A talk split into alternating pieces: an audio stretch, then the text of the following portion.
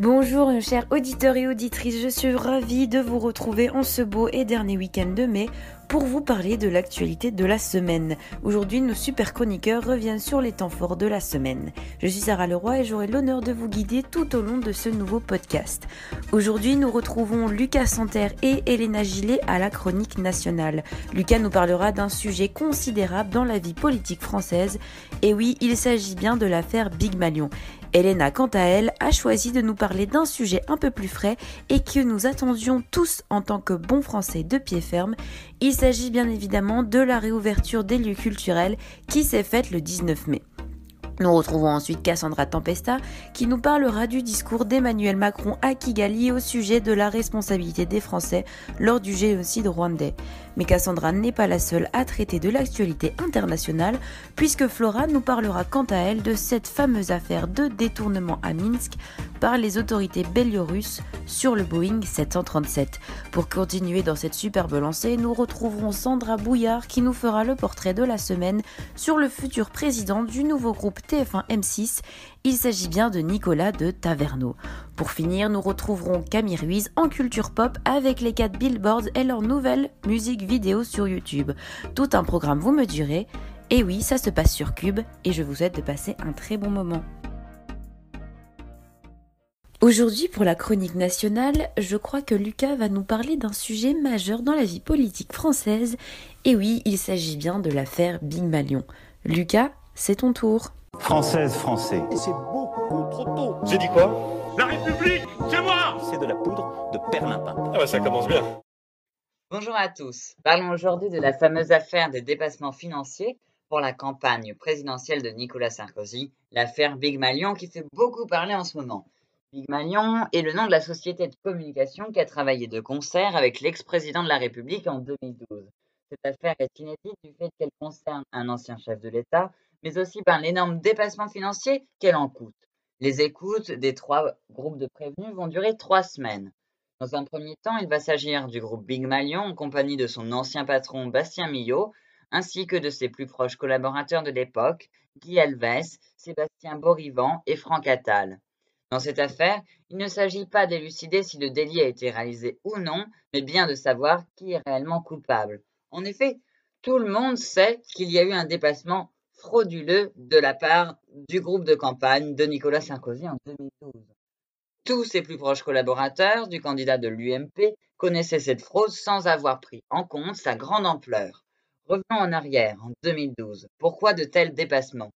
À la peine dans les sondages, Nicolas Sarkozy a voulu tout faire pour racoler son adversaire de, du PS, François Hollande. Pour ce faire, dans la dernière ligne droite de sa campagne, il a multiplié les meetings dans le but de fédérer le plus d'électeurs possible. La semaine prochaine, il s'agira d'écouter les collaborateurs politiques du candidat de droite en 2012. En effet, cette affaire euh, va durer très longtemps au tribunal, au moins trois semaines le temps d'écouter les 14 prévenus. Pas moins de trois heures pour un prévenu. Donc, la semaine prochaine, ça sera le tour de l'écoute des anciens collaborateurs de l'UMP, dont le célèbre Jean, Jean-François Copé, maire de Meaux actuel et ancien secrétaire du président de la République. Euh, voilà, merci beaucoup et suivez cette affaire croustillante qui est très intéressante du fait qu'elle concerne un ancien président de la République. Passons maintenant à un sujet un peu plus joyeux et un peu plus frais. Elle était attendue, voire très attendue. Et oui, il s'agit bien de la réouverture des lieux culturels qui s'est faite le 19 mai dernier et le bilan de cette première semaine est très encourageant, Elena.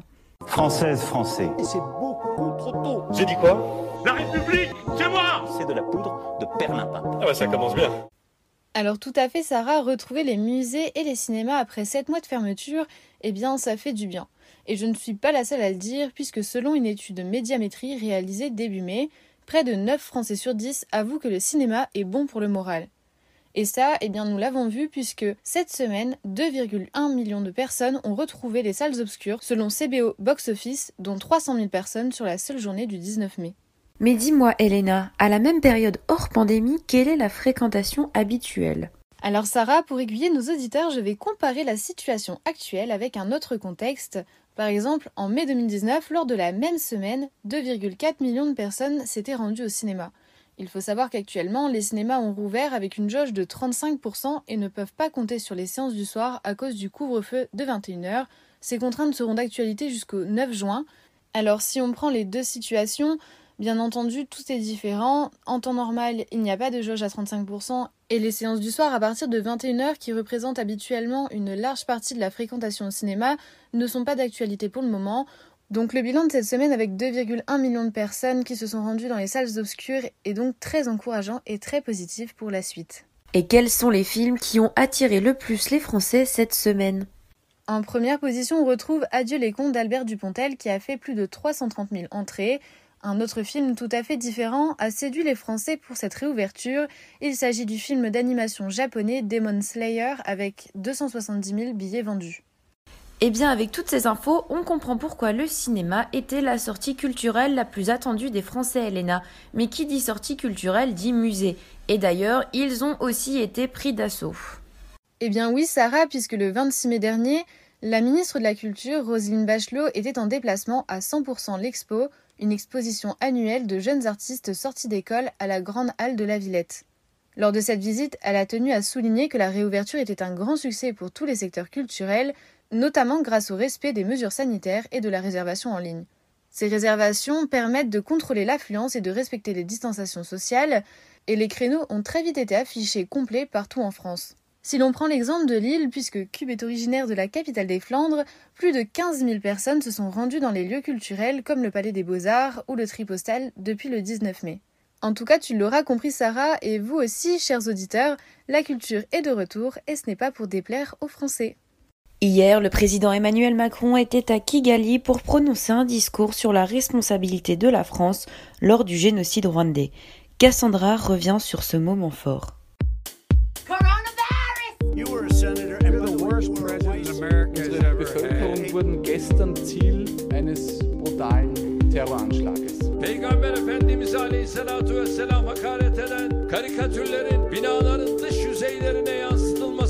I pledge to be a president who seeks not to divide but unify. 27 ans. Cela fait 27 ans qu'a eu lieu le génocide au Rwanda. 27 ans après, le président français Emmanuel Macron s'est rendu à Kigali, la capitale, lors d'une visite censée finaliser la réconciliation entre les deux pays. Le temps fort L'allocution solennelle prononcée hier. Le président a affirmé qu'il était, je cite, du devoir de la France de regarder l'histoire en face et de reconnaître la part de souffrance qu'elle a imposée au peuple rwandais. Dans son discours, Emmanuel Macron a rendu hommage aux victimes du génocide avant de reconnaître la responsabilité de la France sans pour autant présenter d'excuses. Mais la France a envoyé plusieurs signaux de réconciliation. Tout d'abord cette visite officielle et aussi le rapport du clerc. Ce document de 1200 pages remis en mars dernier au président de la République a regroupé 14 historiens dans une commission présidée par Vincent Duclerc. Ils mettent en cause le gouvernement de François Mitterrand dans ce génocide qui a fait plus de 800 000 morts en 1994. Cependant, le rapport explique que rien ne vient démontrer que la France s'est rendue complice du génocide. Emmanuel Macron a appelé hier à une autre rencontre entre les deux pays pour tenter de créer une alliance respectueuse. Les mots du président français ont été salués par le président rwandais Paul Kagame qui les considère comme ayant, je cite, plus de valeur que des excuses. Alors, peut-on imaginer une réconciliation des relations franco-rwandaises? En tout cas, nous sommes sur la bonne voie. Dimanche 23 mai, un Boeing 737 de la compagnie Ryanair reliant Athènes à Vilnius est détourné à Minsk par les autorités biélorusses sous prétexte d'alerte à la bombe. Après cet atterrissage d'urgence, Roman Protasevich, opposant au régime du président Loukachenko, est arrêté. Flora revient sur cet événement, ses conséquences et les enjeux qu'il soulève sur la scène internationale.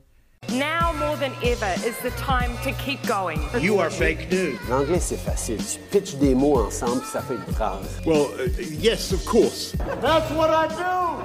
Dimanche dernier, le Boeing 737 de la compagnie irlandaise Ryanair, reliant Athènes en Grèce à Vilnius, capitale de la Lituanie, a été détourné à Minsk par les autorités biélorusses, escorté par un avion de chasse.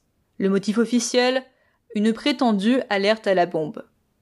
À l'aéroport international de la capitale biélorusse, les 171 passagers ont donc été fouillés et ne sont repartis que 8 heures après cette escale impromptue. Bilan aucune trace d'explosif. Cependant, l'avion a été délesté de six passagers, dont Roman Protasevich, journaliste et militant biélorusse de 26 ans, ancien rédacteur en chef de la chaîne Telegram Nexta, réfugié en Pologne puis en Lituanie.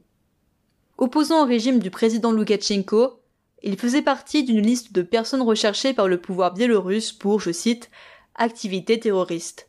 Il risque jusqu'à 15 ans de prison voire la peine de mort selon ses dires. Sa compagne Sofia Sapega a également été incarcérée. Cet acte de piraterie, inédit, remet la question biélorusse sur le devant de la scène internationale. Il faut rappeler qu'en août 2020, suite à la réélection du président sortant Loukachenko, au pouvoir depuis 1994, un vaste mouvement de contestation et des manifestations ont éclaté dans le pays, soupçonnant celui que l'on nomme le dernier dictateur d'Europe de fraude électorale. À la tête de ces manifestations, des grandes figures de l'opposition biélorusse, comme Svetlana Tikhanovskaya, aujourd'hui réfugiée en Lituanie, ou du journaliste Protasevich, cofondateur de la chaîne Telegram Nexta, qui a notamment publié des vidéos et des photos sur les manifestations et dénonçait les violences policières. Ce détournement n'est que le reflet de la tentative de Loukachenko de supprimer les leaders de l'opposition pour assurer son pouvoir de plus en plus menacé depuis cet élan de contestation en août dernier. Cette arrestation a d'ailleurs eu lieu quelques jours après le décès d'un autre opposant biélorusse en prison, Vitold Achurok, officiellement décédé d'un arrêt cardiaque. Fait inédit, jusqu'à l'arrestation de Protasevich, les opposants au régime pouvaient fuir la Biélorussie et se réfugier dans un pays européen voisin comme la Pologne ou la Lituanie et poursuivre leurs actions militantes depuis l'étranger, sans crainte de possibles incarcérations. L'ombre de la Russie plane évidemment derrière cette crise. Il serait étonnant que Minsk n'ait pas obtenu l'aval du Kremlin avant d'entreprendre une telle action.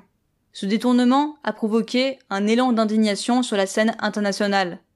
Les États-Unis exigent la libération immédiate du journaliste. L'Union européenne a également très vite réagi, évoquant des actes scandaleux.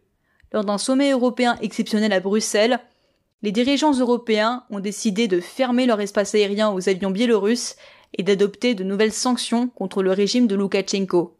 De même, aucune compagnie aérienne européenne ne survole le pays. Une enquête de l'Organisation de l'aviation civile internationale est par ailleurs ouverte pour mettre au clair ce détournement d'un avion de ligne civil. Ce ne sont pas les premières sanctions à l'encontre du Bélarus. En effet, une majorité de l'élite du pays, dont le président lui-même, est déjà interdite de séjour en Union européenne, notamment à la suite des violentes répressions des manifestations en août dernier. Des mesures qui n'ont pas franchement fait changer le dictateur de cap. Aujourd'hui, la question est de savoir si l'Europe réussira à s'entendre sur des réelles sanctions fortes envers la Biélorussie. Avant sa réélection en 2020, Loukachenko jouait à la fois sur le front européen et sur le front russe, nécessaire pour ce pays enclavé, puissance de second plan à l'échelle du continent. Après les soupçons de fraude lors de l'élection et les vagues de protestations contre le régime, Loukachenko, menacé, s'est rapproché de son allié Vladimir Poutine. Or, sanctionner trop durement la Biélorussie ne pourrait-elle pas rapprocher d'autant plus celle-ci de Vladimir Poutine? Attaquer Loukachenko n'aggraverait-il pas les relations entre l'Union européenne et la Russie, déjà très tendues? Le 28 mai, le président Loukachenko s'est entretenu avec le président russe à Sochi. Vladimir Poutine a ainsi mis en avant l'union entre les deux pays. Son homologue du Bélarus a quant à lui dénoncé les sanctions européennes envers la Biélorussie, qu'il considère comme un processus de déstabilisation. Passons maintenant au portrait de la semaine avec Sandra qui nous parle de celui qui devrait devenir président du nouveau groupe TF1 M6. Il s'agit de Nicolas de Taverneau.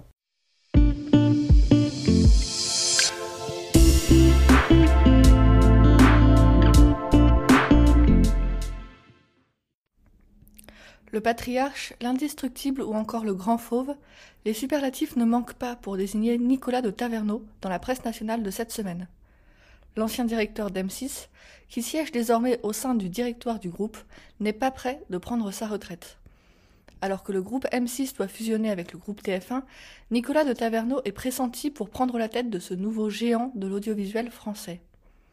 Malgré ses 70 ans, l'homme d'affaires demeure irremplaçable aux yeux de nombreux actionnaires. Alors qu'il siège au même poste depuis déjà plus de 20 ans, son départ à la retraite est sans cesse repoussé par les actionnaires, et pour cause, l'homme rassure. Pour bon nombre, le succès d'M6 lui revient. Il affirme sur Europe 1 le choix d'une prise de risque sans cesse renouvelée. L'ambition de cette chaîne n'est pourtant pas d'en faire la plus regardée, mais celle qui attire les publicitaires. Du divertissement pour du temps de cerveau disponible, où la cible est la fameuse ménagère, celle qui dépense le budget familial. Malgré les risques et les essais qui parfois échouent, Nicolas de Taverneau affirme être radin, avoir une gestion minutieuse du budget et déclare qu'il déteste dépenser pour rien. Son management sévère, son exigence lui a été reprochée par ses équipes. Mais c'est également cette rigueur qui semble aujourd'hui le rendre irremplaçable. Tandis que le multimillionnaire affiche fièrement son salaire en déclarant qu'il n'est pas énorme, nul ne sait quand son règne sur la télévision française pourra cesser, ni qui aura les capacités de reprendre sa place. Et pour continuer dans cette bonne lancée, nous retrouvons Cam qui nous parle des 4 billboards qu'ils ont raflés et leur nouvelle musique vidéo la plus vue sur YouTube. And you will be sorted into your houses. C'est à croire qu'il est protégé par la force. You are my queen. What about the time I said we were on a break?